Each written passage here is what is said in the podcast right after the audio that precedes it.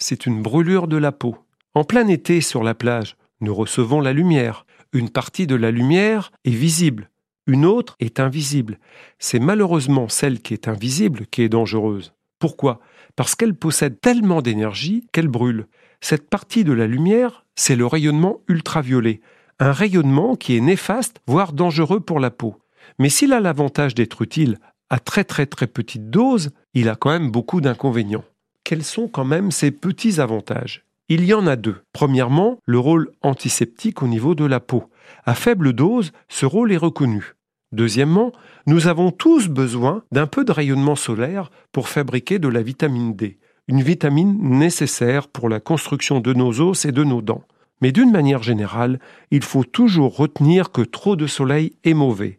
Se faire bronzer est en fait dangereux, car cela accélère le vieillissement de la peau.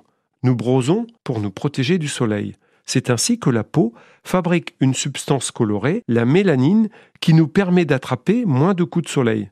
Mais ce n'est pas une raison pour vous exposer de manière inconsidérée au soleil.